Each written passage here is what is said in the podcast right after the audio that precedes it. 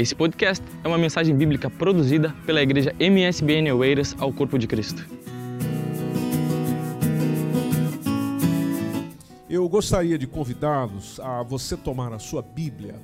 Gostaria de eh, partilhar um, um texto convosco hoje, uma mensagem, uma reflexão convosco hoje.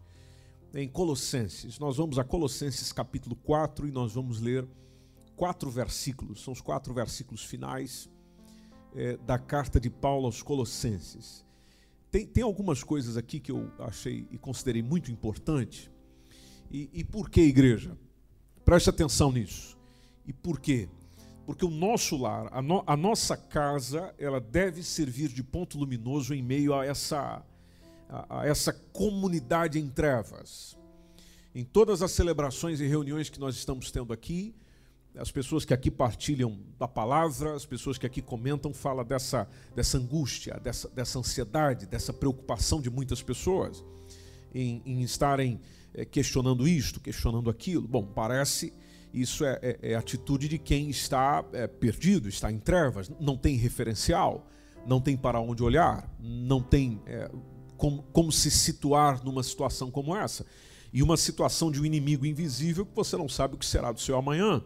Hoje nós estamos aqui bem tranquilinhos e tal, você está aí na sua casa, guardado, reservado, mas uh, isso não quer dizer, como já comentamos aqui, que amanhã eu não possa, por exemplo, ser diagnosticado com essa doença que aí está. E, e, é onde vem a preocupação de muitas pessoas, sendo diagnosticado, como é que estará o meu, como é que estará o meu coração? Como estará a minha alma? E para quantas pessoas eu falo agora que estão com medo de ficar doentes? Tem gente com medo é, de, de, ficar é, doente, de, de ter o Covid-19. E principalmente você que está no grupo de risco. E eu falo para muitas pessoas aqui que fazem parte dos chamados pela direção, ah, pelo, pelos serviços de saúde, dos chamados grupo de risco. É, nesse sentido, o que, que, eu posso fazer? O, que, que, eu devo fazer? No que, que eu devo me envolver para que eu é, desfrute daquilo que Deus tem para mim nesse tempo? Nessa realidade, nesse momento. Bom, é onde nós podemos fazer do nosso lar, fazer da nossa casa, que é o ambiente onde você está, e está a passar a maior grande parte do, a, a grande parte do seu tempo nesses dias, de fazer desse lar esse ponto luminoso de a luz que aí pode estar e da luz que aí habita. Quando nós falamos da luz, nos referimos naturalmente à presença de Jesus em nós. Porque a presença de Cristo em nós naturalmente nos faz resplandecer. Nos faz tanto ser iluminados quanto faz resplandecer. E, e naturalmente isso reflete na nossa casa. Logo, se eu trouxer para dentro de casa esta presença de Jesus, tomando aquela expressão de Zaqueu, a expressão de Jesus para Zaqueu, desce depressa, porque hoje me convém pousar na sua casa então, nós trazendo Cristo para o nosso lar, Ele sendo a pessoa a quem nós oramos, clamamos, buscamos, intercedemos, cantamos, adoramos, celebramos, não só no momento de um culto como esse que nós estamos, mas em qualquer horário do dia, em qualquer momento do dia, talvez não da noite, porque senão seus vizinhos vão ficar irritados, mas é, qualquer tempo do dia, você ter essa liberdade de viver esse momento, é, vai fazer do seu lar, do seu, da sua casa aí, meu irmão, minha irmã, gente boa que está nos assistindo hoje, vai fazer do seu espaço esse ponto luminoso. Por que, que eu tomei esse texto? Bom, esse texto fala de um ponto luminoso em casa. De gente que fez da sua casa esse, esse ambiente de resgate, de comunhão, de, de união, de unidade, de proximidade com Deus e de proximidade com as pessoas, mas precisamente com aqueles da sua casa. Então vamos ao texto. Colossenses capítulo 4, versículo 15 é, está nos dizer: saudai aos irmãos que estão em Laodiceia. Esta é expressão do apóstolo Paulo. E depois ele diz: e a ninfa. Ninfa e a igreja que está em sua casa. Versículo 16. E quando esta epístola tiver sido lida entre vós, fazei também, fazei que também o seja na igreja aos laodicenses e, e ao que veio de Laodiceia, lede a vós também. Versículo 17. E dizei a Arquipo: atenta para o ministério que recebeste no Senhor, para que o cumpras. Versículo 18, para nós finalizarmos: saudação de minha mão de Paulo. Aí tem um pedido dizendo: Lembrai-vos das minhas prisões. Lembrai-vos das minhas prisões. Isso me faz lembrar uma frase lida nessa semana, onde uma pessoa reclamava dizendo: Eu estou preso dentro da minha casa, estou na prisão dentro da minha casa. A outra respondeu e respondeu acertadamente: é melhor estar preso dentro da sua casa do que estar preso numa cama de hospital. E às vezes nós ficamos aí a reclamar do dentro de casa, dentro de casa não posso sair, quero sair, não posso sair. Bom, meu irmão, acho que tem gente em condição bem pior que a sua, que está na cama de um hospital e lá mesmo não pode sair. Ainda você tem a opção de aí poder desfrutar de um culto como esse, chamado de culto online, eh, ou seja, a forma do culto está sendo conduzida pela internet e, e, e às vezes nós é, vamos, entramos naquele, naquele, naquele contexto diário, naquele marasmo, e você vai para a cozinha, volta para o quarto, vai para a sala, vai para a casa de banho e, e, e vem para cá, vai para lá, e, e, aquele movimento todo dentro de casa ainda reclamamos disso. Não, não reclame, não reclame. É, o caso de Paulo aqui, ele está dizendo: lembrai-vos das minhas prisões, porque ele realmente foi preso por causa do evangelho. Finaliza dizendo: a graça seja convosco, e naturalmente tem aí o amém. Bom, a gente pega esses últimos capítulos aqui da Epístola aos Colossenses e eles vão nos dando uma ideia de alguns aspectos característicos da comunidade cristã lá, lá no comecinho, lá nos primeiros séculos, lá nos primeiros dias, e eu acho que nós estamos vivendo esse tempo, com exceção da internet, mas nós estamos é, é, conseguindo reviver um pouco isso, da, das lições que, que eles nos passam para nós que estamos com essas, essas limitações já tão comumente conhecidas e acho desnecessário repetir. Agora, você percebe no finalzinho da, da, da epístola de que era comum saudarem-se fraternalmente uns aos outros. Depois, por eles não terem edifícios onde se reunir, então com prazer essa gente cedia o lar. Essa gente usava a casa para reunião, para o ensino, para a propagação, para a pregação do Evangelho. É, e, e, talvez, e, e precisamente compartilho isso com você que está começando agora na fé cristã, você que está há poucos dias, pouco, poucos meses na fé cristã, a igreja, no, nos seus primeiros dias, ah, não foi em templos. Inicialmente a igreja foi nos lares capítulo 4, versículo 15, se você tiver aí com a sua é, Bíblia aberta, você pode aproveitar Colossenses e voltar no capítulo 4 e 15, é, essa mensagem está transmitida. É, não havia templos. No início da igreja não havia templos. Sabe quando que foi surgir templo? Foi surgir no terceiro século.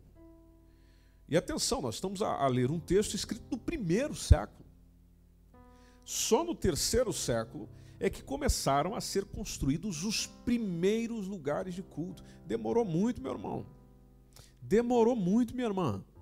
E, e, eles só tiveram essa condição que nós temos hoje de reunir aqui no espaço e tal. Isso, isso, começou bem depois. Paulo, aqui na sua carta, pede que os colossenses saúde os irmãos lá de Laodiceia. Veja que a, a, a comunhão entre as igrejas. É, saúde os irmãos de Laodiceia de um modo particular, ele se refere à ninfa, e aí vem essa expressão que está no texto, e a igreja que está em sua casa.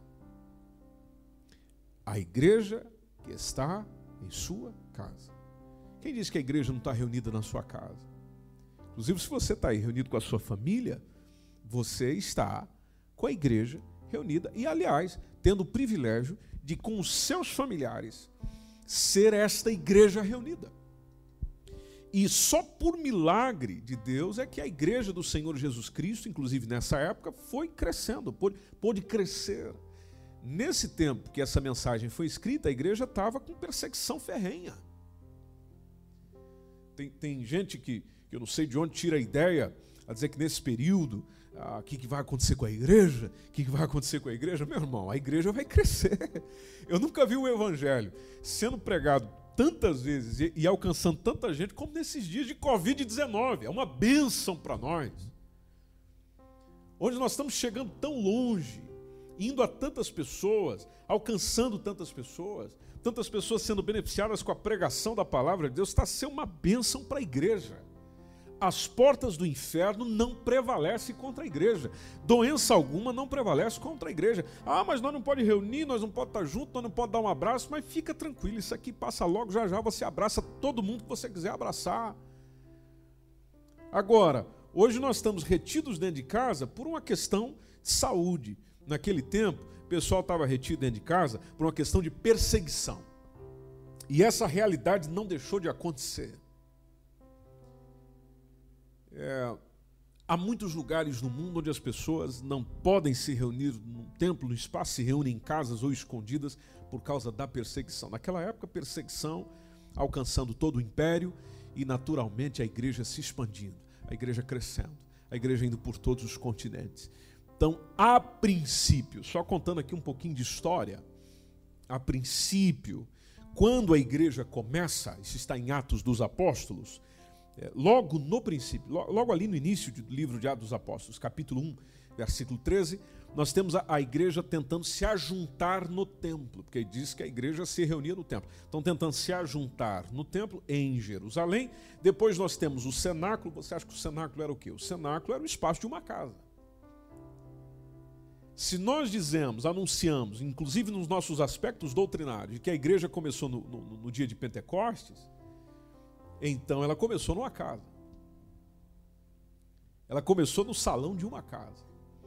É, depois a igreja, se a gente voltar em Atos capítulo 3, versículo 11, voltar não, porque a gente nem passou por lá, mas se nós formos a Atos capítulo 3, versículo 11, nós temos a igreja se reunindo no chamado alpendre de Salomão. E depois no capítulo, ah, voltando ao capítulo 2, versículo 46, nos diz onde eles partiam o pão, eles partiam o pão nas casas. Casas. Em Jerusalém, com aquele contínuo crescimento da igreja, que a gente percebe em Atos 2,47, a, a perseguição que você percebe percebe em Atos capítulo, 3, capítulo 4, ela torna-se difícil o abrigo nas dependências do templo. Logo, a igreja passa a estar no templo, conforme a possibilidade, e nas casas. E atenção, atenção, atenção. O templo daquela época não era cristão. Era um templo judaico. Mesmo assim, iam ao templo, continuaram a realizar os seus trabalhos naquele local, mas a igreja a crescer, e, e aquele tempo as pessoas pregavam o evangelho mesmo. E onde elas ensinavam? Bom, ensinavam nos lares. Aí esse costume passou para as demais cidades além de Jerusalém. Você vai acompanhando a história da igreja. Nas demais cidades, a igreja está reunindo em casas. Atualmente, meus irmãos, irmãs, nós percebemos os lares cristãos. Vou falar do lar cristão, vou falar do seu lar, vou falar da sua casa, da minha casa, da nossa casa. Nossa casa tem sido alvo de intensos ataques malignos, justamente para destruir o núcleo mais importante que nós temos, que se chama família. E Deus está nos dar uma oportunidade maravilhosa agora de reunir com quem? Com a família. A destruição e o ataque vem de diversas formas, vem por meio das mídias. Nós às vezes deixamos o nosso lar ser desconstruído pela falta de culto doméstico. E se você já fazia, parabéns. Se você faz, passou a fazer a partir de agora, desse período que não pode estar na igreja, parabéns. Se você não começou a fazer até hoje, abre teu olho. Porque se não houver a, a, a, atração, se não houver o chamamento da presença de Deus para dentro da sua casa, então por meio daquilo, às vezes, que nós nos alimentamos, na mídia, que seu filho vê, que a sua filha vê, às vezes escondido lá no quarto, nós estamos é, atraindo a presença do maligno e isso vai destruindo a nossa casa, destruindo o nosso lar. A igreja de Colossos, ela funcionava em lares, nos lares não existiam templos. Eu fico a pensar se, se nós tivéssemos que encerrar o templo esse ano 2020 inteiro. Como é que você ia fazer? Você ia dizer que acabou a igreja? Você ia dizer encerrou tudo? Ah, e o que, que eu vou fazer da minha vida? Eu espero que não. Espero que a posição do seu coração, a firmeza do seu coração é: não, não encerrou nada. A igreja continua aqui em casa. Não poderemos mais reunir nos próximos três meses. Bom, eu espero que você não se desesperasse por causa disso. A igreja vai, continu vai continuar acontecendo aqui em casa, aqui com a minha família, a minha gente, o meu povo. Mas a igreja vai continuar acontecendo. Por quê? Porque não é o prédio do templo que faz a igreja. O que faz a igreja é a reunião dos cristãos em nome de Jesus. E como esquecer daquela expressão do nosso Senhor falando onde estiverem dois ou três reunidos em meu nome, então estarei no meio deles. Um exemplo para hoje é que a minha casa, a sua casa, ela pode servir como esse ponto luminoso, esse ponto de apoio. Em prol do quê? Em prol da edificação, em prol da evangelização, em prol do discipulado.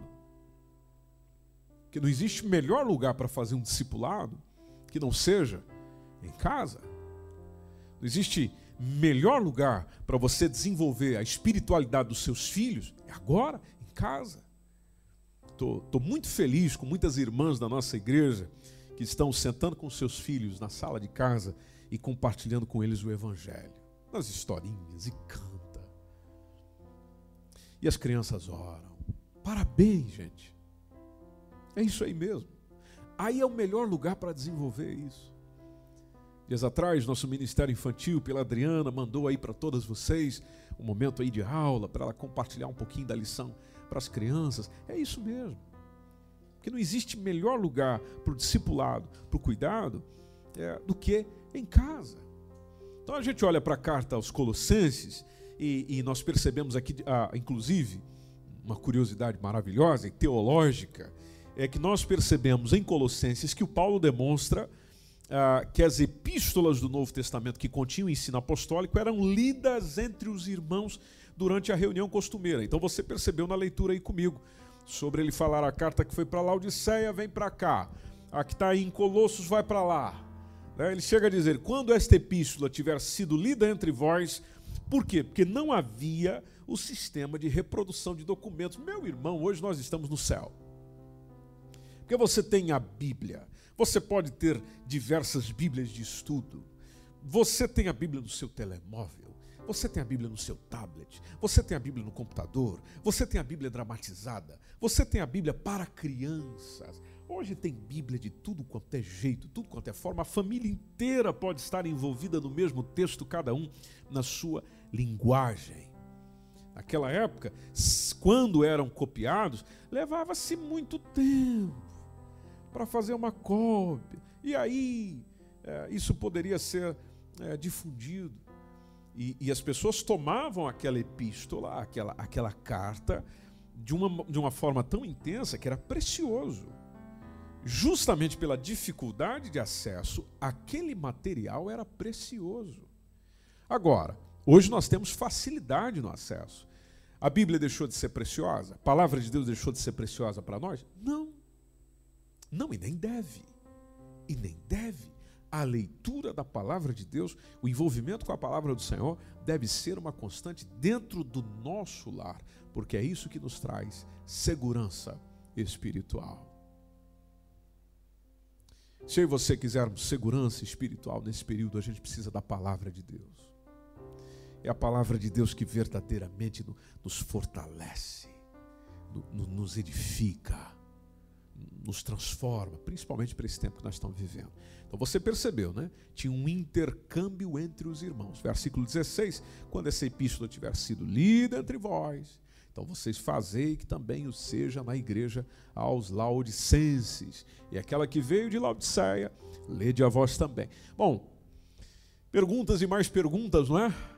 Cadê esta carta é, de Paulo aos Laodicenses, a igreja em Laodiceia? Não sei, ninguém sabe. Nada se sabe acerca do destino da, da, da epístola de Paulo aos Laodicenses. Que nós podemos dizer, naturalmente, é que por determinação divina, ela não foi inclusa no cânon do, do Novo Testamento. Ela, ela não está entre aquilo que nós encontramos no Novo Testamento. Já tem a carta de João, por exemplo, a que nós percebemos em Apocalipse, não é? Apocalipse, capítulo 3, versículo 14 a 22, tem a carta de João que ele escreveu à igreja em Laodiceia movido pelo próprio Senhor, naturalmente, a fazer isso. Ah, essa carta de João chegou lá. E, e, nós temos o acesso a ela hoje dentro do Novo Testamento. Já essa carta de Paulo aos Laodicenses não tem. Mas uma coisa nós percebemos, que essa referência nos dá um testemunho adicional sobre o íntimo relacionamento entre as igrejas vizinhas.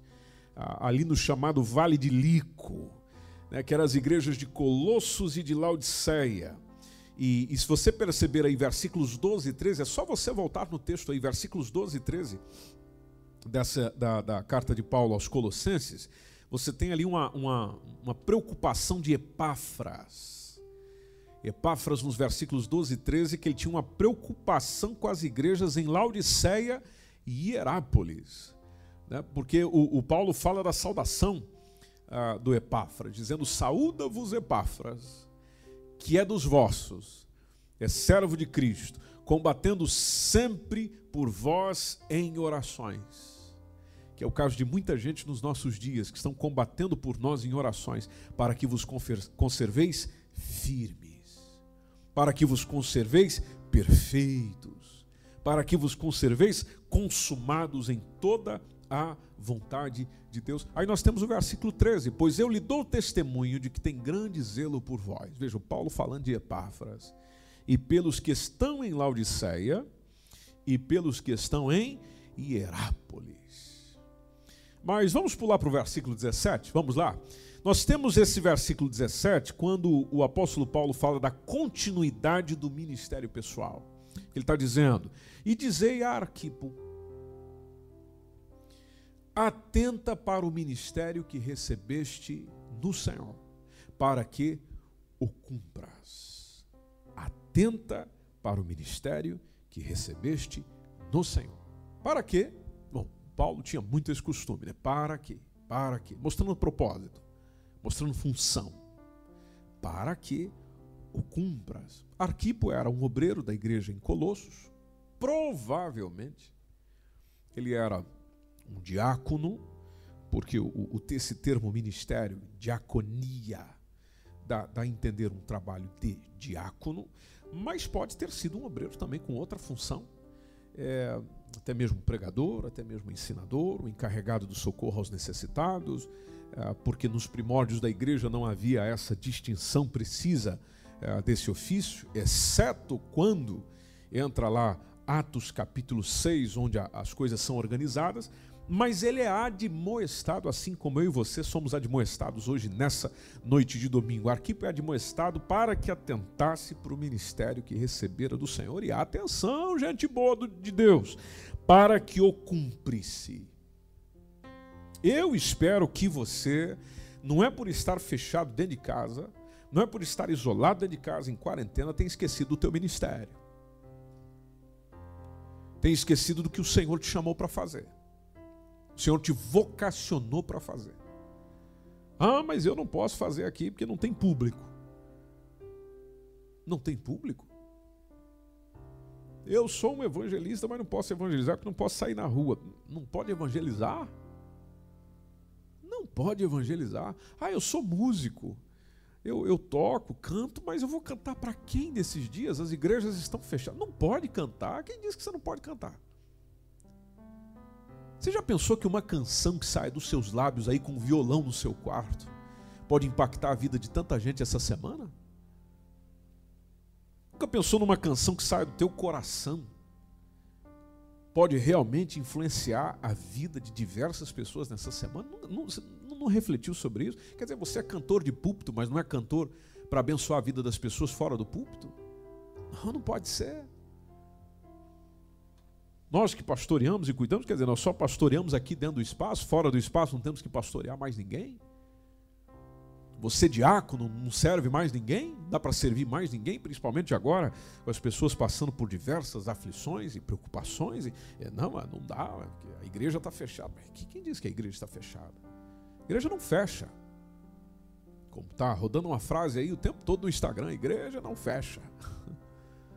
É, outro disse essa semana, a igreja está de plantão. E realmente está. Então dá para desenvolver, dá para falar. Você tem o teu testemunho de vida, que nesse período pode atingir diversas pessoas, porque também nunca houve tanta gente na internet como está agora, está todo mundo dependente dela. Está aí a oportunidade, meu irmão. Atenta para o ministério que você recebeu do Senhor e cumpra, faça, desenvolva, realize naquilo que o Senhor entregou para você. Isso aqui indica, essa referência a Arquipo indica que ele estava descuidado. Nos dá uma indicação, nos dá uma inferência de que ele estava descuidado, omisso no trabalho, no seu cargo. E nós que servimos ao Senhor, é, não somos chamados para ser assim, não. Aliás, o próprio Jesus ensinou, e, e você conhece esse texto, Lucas capítulo 9, é onde uma das citações, um dos registros desse texto, Lucas capítulo 9, versículo 62, que nos lembra, e aqui eu vou ler na versão viva.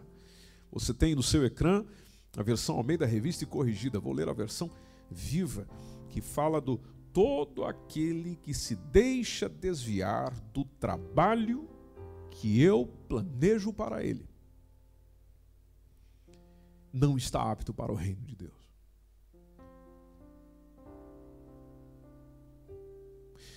todo aquele que se desviar do trabalho que eu planejo para ele. A versão ao meio da revista corrigida diz: coloca a mão no arado e olha para trás. Não está apto, não serve. Não serve. E no reino de Deus, quem não serve, não serve. Entendeu o trocadilho? No reino de Deus, quem não serve, ou seja, quem não está disposto a servir, não serve para o reino. Não está apto para o reino. Não terá utilidade no reino. Não terá função no reino. Quantas pessoas eu e você estamos servindo nesse período?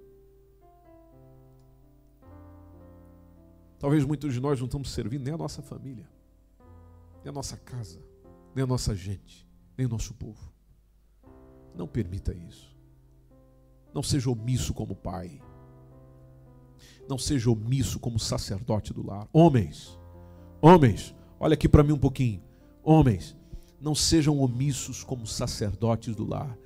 Deus te chamou para você ser o sacerdote do seu lar. Deixa eu colocar isso em outros termos para você me entender melhor. O pastor da sua casa é você. O pastor da sua casa é você. O primeiro que tem que estar se preocupado com oração, com palavra de Deus dentro da sua casa é você, homem. Você está aí jogando isso para sua mulher. Não faça isso não. É você, homem. Deus confiou a você. É você que deve se mobilizar para isso. É você que tem que estar preparado, é, é preocupado com o culto doméstico. É você que tem que estar preparado com o um momento de gratidão antes de comer. É você que tem que estar é, é, preocupado com seu filho ou com a sua filha aprender da palavra do Senhor, receber palavra do Senhor, ser alimentado pela palavra do Senhor. É você. Seja para cuidar dos seus filhos, seja para cuidar da sua esposa, que é auxiliadora, é adjuntora, é cooperadora. Não transfira para ela aquilo que é responsabilidade sua. Preste atenção nisso. É um ministério que o Senhor te confiou. Talvez você não tenha um título. Mas de que adianta ter o título e não desenvolver? É mais importante que você desenvolva. Você não precisa de título para desenvolver. Você já foi chamado pela palavra do Senhor para assim o ser. Seja em o nome do Senhor Jesus. Em o nome do Senhor Jesus. Vamos para o versículo 18.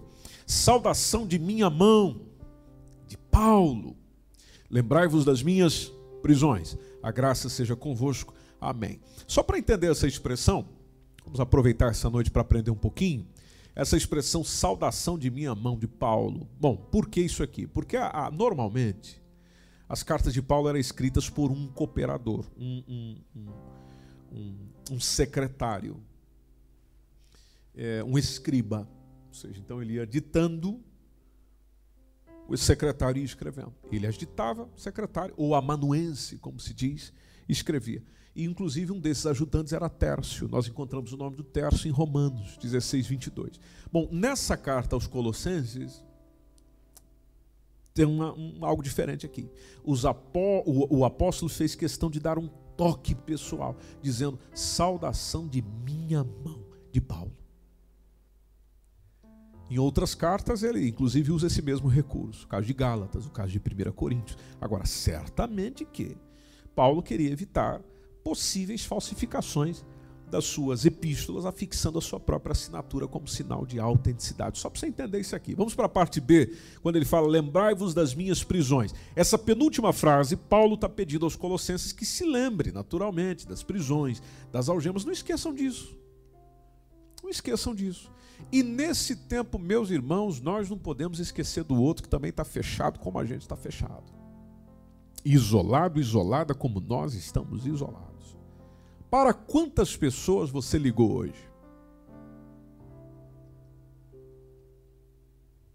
Com quantos irmãos e irmãs da sua igreja você. Eu vou ligar para aquela pessoa. Eu sei que com muitas nós estamos a dialogar pelo WhatsApp, porque o WhatsApp possibilita isso. Então você manda algo, você manda o áudio, manda mensagem, manda vídeo, manda isso, manda aquilo, a pessoa vai respondendo, você diz, ah, essa pessoa está viva. Mas e quem não tem? E quem não tem? Quem não tem esse telemóvel bonito que você possui aí? Esse topo de gama maravilhoso que Deus te deu. Aleluia. E quem não tem? Já pensou que ele não tem esse acesso a um culto online? Porque tem gente na nossa congregação, por exemplo, vou falar aqui da nossa congregação, mas isso se refere a qualquer lugar do mundo, das nossas igrejas, que não tem acesso à internet.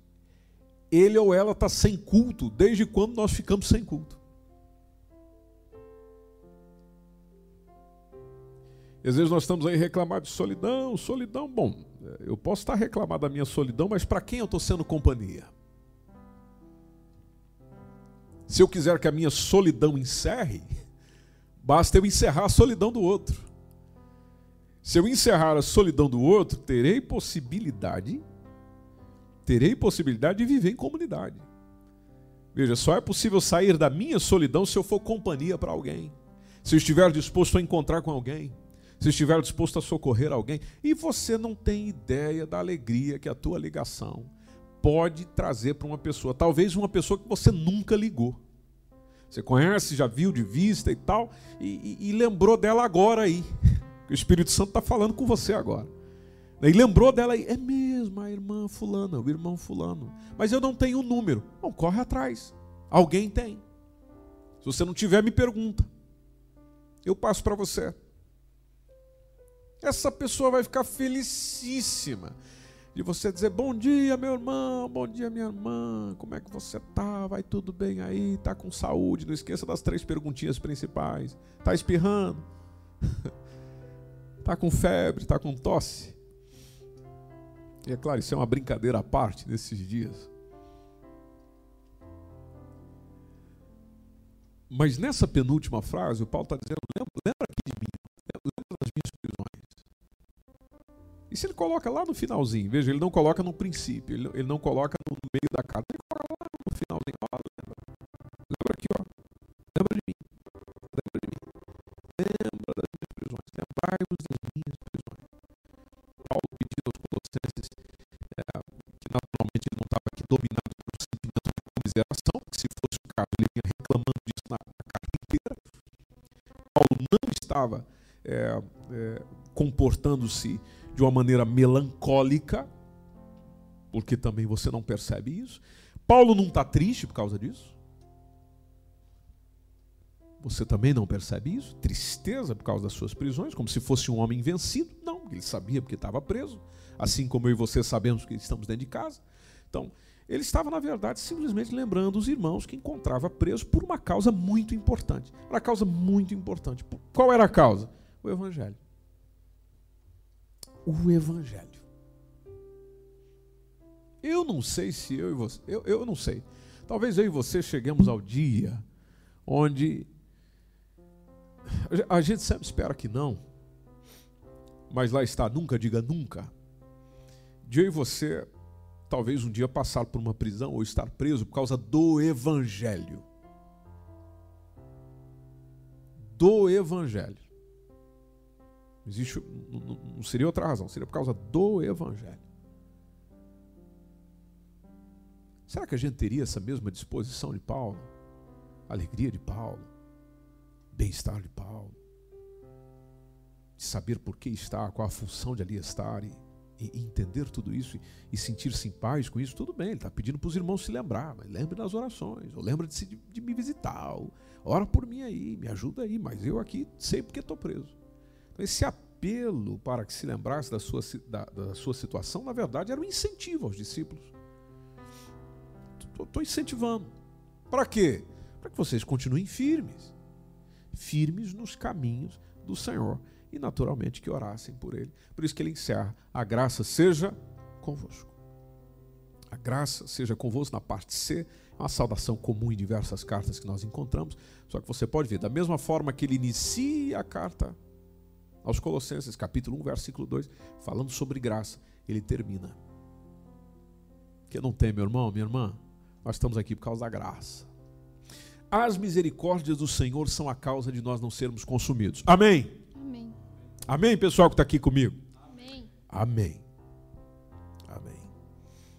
Mas você sabe que a gente não aguenta a bomba sem graça de Deus. A misericórdia do Senhor não permite eu ser consumido. Agora, o que me ajuda a estar em pé, mesmo sentindo espinho na carne, é o que? Graça do Senhor. Graça favor, benefício. E o benefício, a graça, envolve tudo aquilo que ele traz para mim, é o pacote completo. Tem a misericórdia, tem a bondade, tem a benignidade dele, tem o amor dele, é o pacote completo. Você sabe muito bem que a gente não aguenta. Por isso que o Paulo um dia foi lá orar, dizendo: Senhor, remove esse espinho aí. Orou três vezes, três vezes. Jesus simplesmente responde: Não, não, não, não, não, não, não, não, não, não, não. A minha graça te basta, porque o meu poder, disse Jesus, se aperfeiçoa na tua fraqueza. Lá está você. Aí em casa, se sentindo fraco para alguma coisa, talvez pelas suas debilidades físicas, emocionalmente, talvez você esteja arrasado, arrasada, estás a viver dias terríveis. Só Deus sabe que você passa aí dentro. Deus e talvez as pessoas mais próximas, mas às vezes quem está próximo não, não, não, não sabe, porque a gente esconde, não é? A gente esconde. Não é por ser meu cônjuge que sabe de tudo, não é por ser meu filho que sabe de tudo, tem muita coisa que você esconde. Mas o Espírito Santo, que te visita aí no seu lar hoje, sabe o que se passa aí dentro.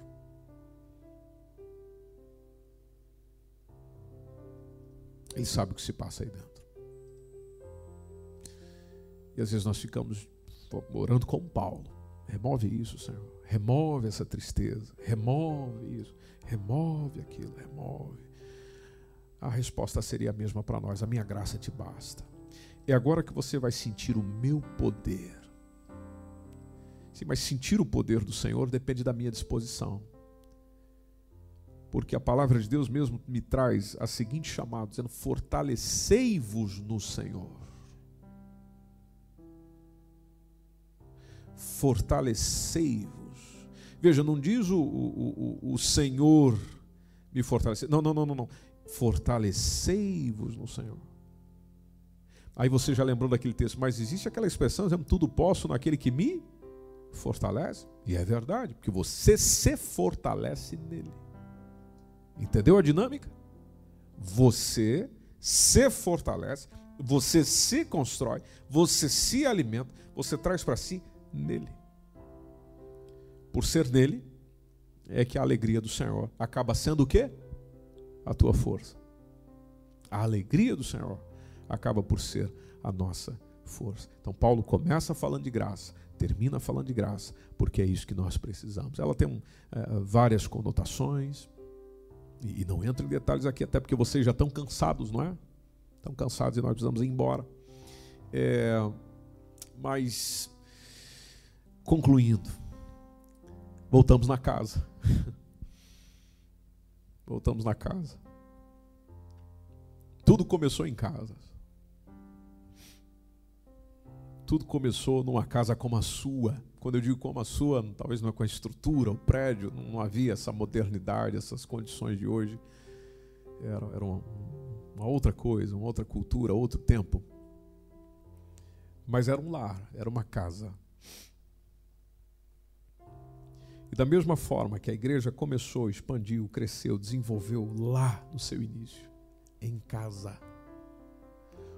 Por que é que não pode ser assim na sua? Por que não? Poder pode. Mas sabes muito bem de quem depende. Deus tem interesse em habitar aí no seu lar. É que ele habitar no seu lar. Não é, não é fazer uma visita, não.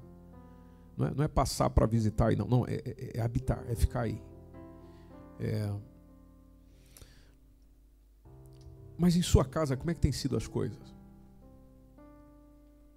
Pensa aí rapidinho comigo antes da gente orar em sua casa, como é que tem sido esse tempo?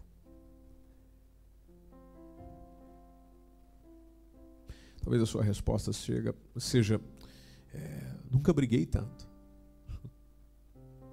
Pois é, a gente briga e, e, convivência, quanto mais tempo se passa junto, precisamente com uma pessoa que você não tem uma, uma conexão é, tão boa, realmente os conflitos existem. Mas você já pensou que esses conflitos são oportunidades para resolver muita coisa? Que veio arrastando esses anos todos, esses anos todos, esses anos todos. Pensou nessa oportunidade, não? Talvez você diga: aqui na minha casa tem sido uma alegria, uma festa, uma benção. Aleluia. Que assim permaneça. Se você vacilar, deixa de ser. Mas não, se você continuar investindo, fazendo, cuidando, o resultado vem, a consequência vem. A sua casa tem sido um espaço de transformação na tua vida? Sua casa tem sido um espaço de leitura bíblica nesses dias? A sua casa tem sido um espaço de reunião, de louvor, de adoração? Sabia que você não precisa chegar esperar chegar nesse culto que você está agora para ter um período de louvor, de adoração dentro da sua casa. Não, você não precisa disso aqui. Você não depende disso aqui.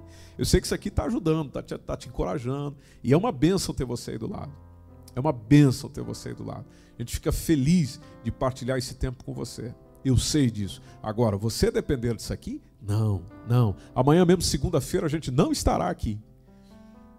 Amanhã você pode reunir aí junto com a sua gente amada e querida e dizer: vem cá, vem cá, vamos lá. Pega o teclado aí, Isabela. Né? Para quem tem teclado, né? Coisa de gente rica. Né? Mas você que não tem nada, pega aí uma, uma panela. Faz um ritmo aí. Vamos cantar um hino, vamos juntos cantar. E cante, irmão. Cante, cante, cante. Cante. Ah, mas aqui não pode fazer muito barulho. Então diminui no volume. Quando estou dizendo cante, não é solte a voz. Estou dizendo cante. Né? Para cantar não é gritar. Há esse diferencial. Então, mas cante. Adore ao Senhor. Deixa seus filhos ver você adorando o Senhor com sinceridade. Deixa eles verem isso. Isso vai marcar a vida deles. Depois, alguém pega um texto. Pega um texto bíblico. Leia o texto bíblico. Dependendo da idade aí dos teus filhos, Claro que se eles forem muito pequenininhos, eles, eles não vão se importar muito com a explicação. Né? Obviamente que não. Você tem que fazer o culto dentro de uma linguagem que eles entendam também. Tem, tem que envolver a todos. Mas vamos lá, que os seus filhos já são grandinhos aí, já entendem umas palavrinhas, não é? Pensa no texto, reflete um pouquinho sobre o texto, traz para a realidade da família. Realidade da casa, da família. Depois, abre um espacinho para todo mundo pedir oração. Pelo que vamos orar hoje? Qual o seu pedido de oração? Depois vocês oram juntos. 10, 15 minutos. Já pensou isso todo dia aí? Todo dia? Ô oh, meu irmão, minha irmã, as coisas vão mudar dentro de casa. Vai ou não vai, Isabela? Fala no microfone, Isabela. Vai. Vai. Em nome de Jesus. Vem para cá, Kleber, vem para cá. Vai em nome de Jesus. Então, que a sua casa se torne nesse ambiente em nome do Senhor. Em nome do Senhor. Em nome do Senhor. Que nessa semana, o teu lar, a tua casa, comece a ser esse ponto luminoso no meio de uma comunidade de trevas. No nome do Senhor Jesus. No nome do Senhor.